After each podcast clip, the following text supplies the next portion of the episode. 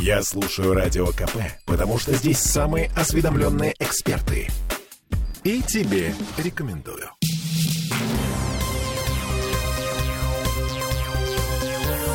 Темы дня. Грандиозный градозащитный скандал в Петербурге. Следственный комитет возбудил уголовное дело против, кого бы думали, Кагиоп. А Кагиоп отнекивается. Мало мы не понимаем, в чем смысл претензий. В общем, мы вернулись в петербургскую студию радио «Комсомольская правда». Я Олеся Крупанин. Я Дмитрий Делинский. И вообще все это последствия весны длинных ковшей. Помните, градозащитная общественность возмущалась сносом манежа гвардии финляндского полка, сноса здания Васильского винного городка, сноса корпуса торговых бань Якимовой. Все эти здания по документам числятся как построены после 1917 года, поэтому по закону, по 820-му петербургскому закону исторические ценности не представляют. Месяц назад на заседании ЗАГСа с отчетом о работе правительства города выступал губернатор Александр Беглов.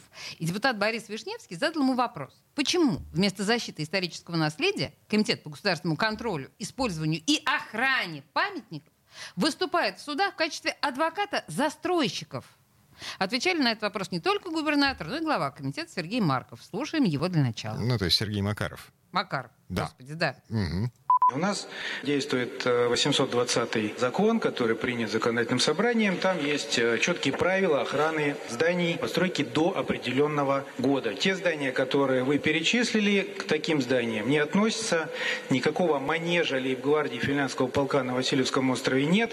Нет его вот так э, примерно лет 70. На этом месте стоит корпус хлебозавода. Это здание перестроено из, из манежа лейб-гвардии финляндского полка в 40-е и 50 70-е годы, и вы прекрасно знаете, что судом принято решение о том, что и заключение Комитета по охране памятников, и разрешение на строительство, выданное стройнадзором, являются законными. Горсуд это подтвердил, и у застройщика имелись полное право для того, чтобы это здание разобрать. Неуважение к суду – это нехороший э, прецедент. Всех, всех застройщиков строить в Мариуполь, всех – ну, в общем, а, да, это отсылка это следам Милонова, к предыдущей да? части программы, когда депутат Госдумы призывал а, прекратить застройку Петербурга, потому что город не резиновый, и застройщиков Уже отправить начать, в Мариуполь. Да. В общем, а, после вот этих слов Макарова насчет того, что неуважение э, к, суду. к решениям суда это опасный прецедент, последовало довольно большое количество цифр по поводу того, как ГИОП охраняет исторические наследия в Петербурге и как наказывает нерадивных собственников.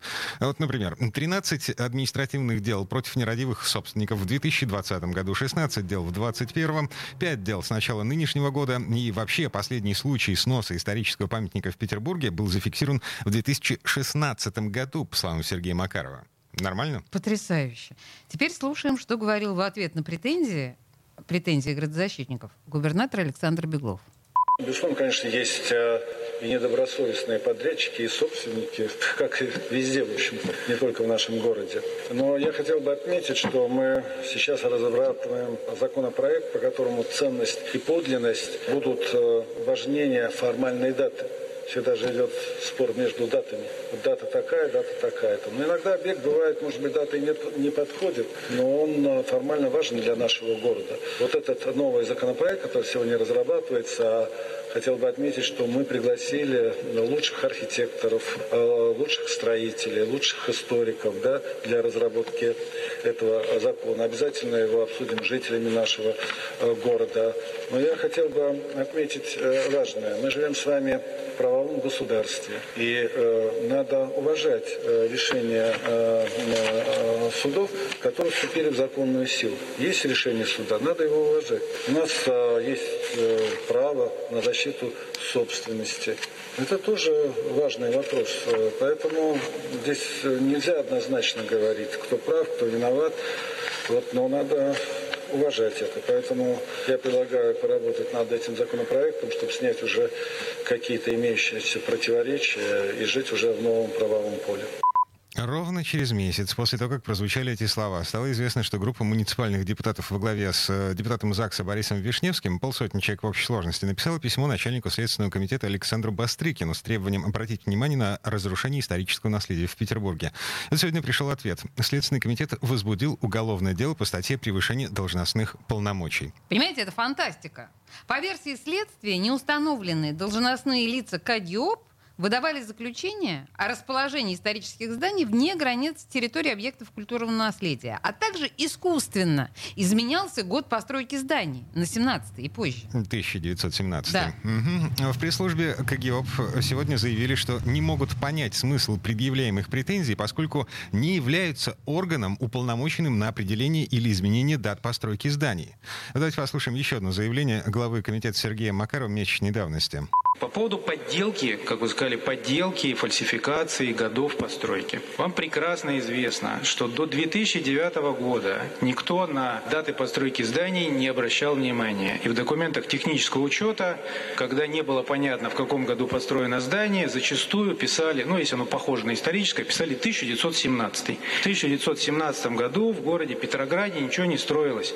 Была Первая мировая война и революция, поэтому здания строились либо там до 14 либо уже после. У нас есть здания, которые по датам являются датой постройки 1917, на самом деле двухэтажное здание, надстроенное в 30-е годы двумя этажами, э, и в 70-е годы при э, капремонте полностью утрачен исторический декор. Является ли такое здание зданием, построенным до 17 года, я очень сильно сомневаюсь. Поэтому, еще раз повторюсь, в Петербурге создана эффективная система охраны памятников и э, исторических зданий. Эта система совершенствуется, она является лучшей в России. Это общепризнано. Наш 820 закон лучше такого закона ни в одном субъекте Российской Федерации нет. Но и тем не менее, уголовное дело есть.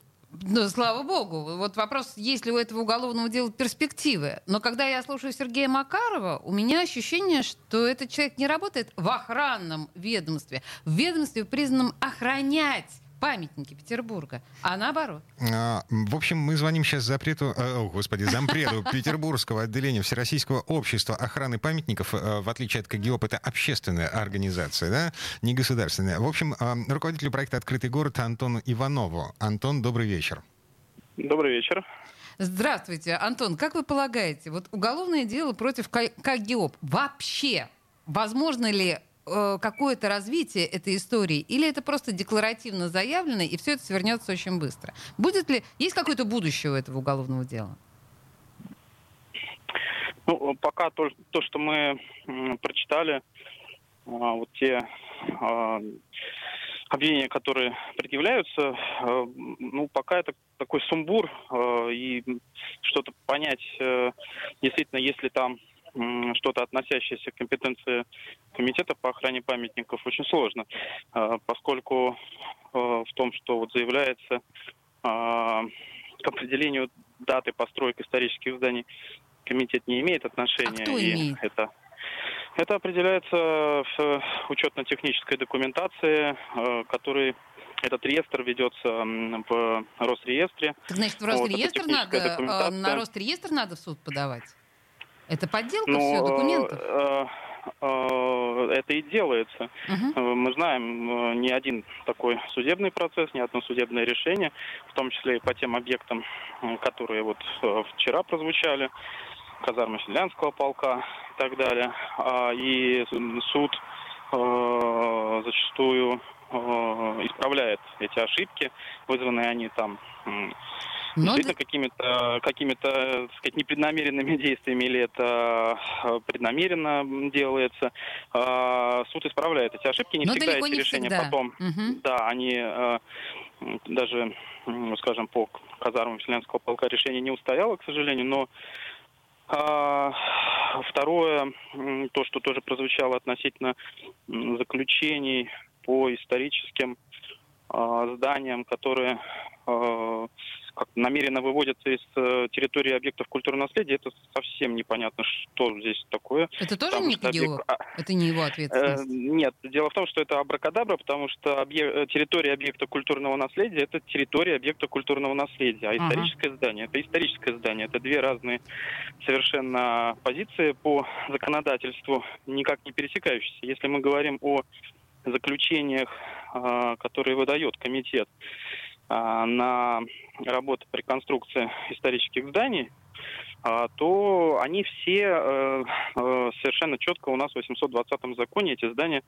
э, их критерии перечислены. Окей, это подождите, Антон, то есть если я правильно вас понимаю, просто у нас, к сожалению, очень мало времени, если я вас правильно Да-да. понимаю, это уголовное дело, в общем-то, будущего не имеет. Здесь все претензии к комитету не состоятельны. Делаем поправку на то, что это пресс-релиз. То есть э, журналист мог укусить следователя, следователь журналиста, и в результате все перепуталось. Да, ну такое может быть, конечно. Но... Ну вот в таком, в таком виде э, здесь нет э, ничего относящегося вот непосредственно к работе комитета. Хотя сама проблема, она существует, ее нужно решать. Uh-huh. Потому что проблема, э, когда у нас здание э, постройки явно до 17 года числится в Росреестре э, гораздо поздними датами, да, она существует, ее необходимо решать. В том числе и на законодательном уровне. И еще хотел бы обратить внимание, что у нас есть гораздо гораздо худшие примеры, когда не исторические здания, а исторические здания это э, здания, которые не стоят на учете как памятники, uh-huh. а когда у нас памятники уничтожаются, стоящие на учете, и по ним не возбуждаются уголовные дела Антон, по этим случаям. В этом случае это ответственность комитета по охране или это снова не его компетенция? 30 секунд.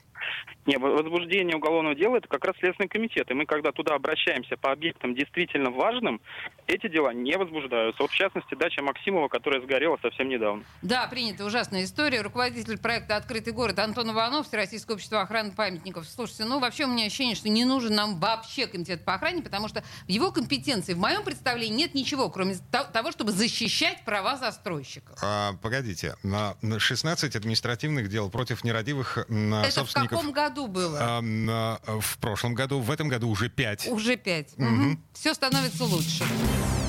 Темы дня.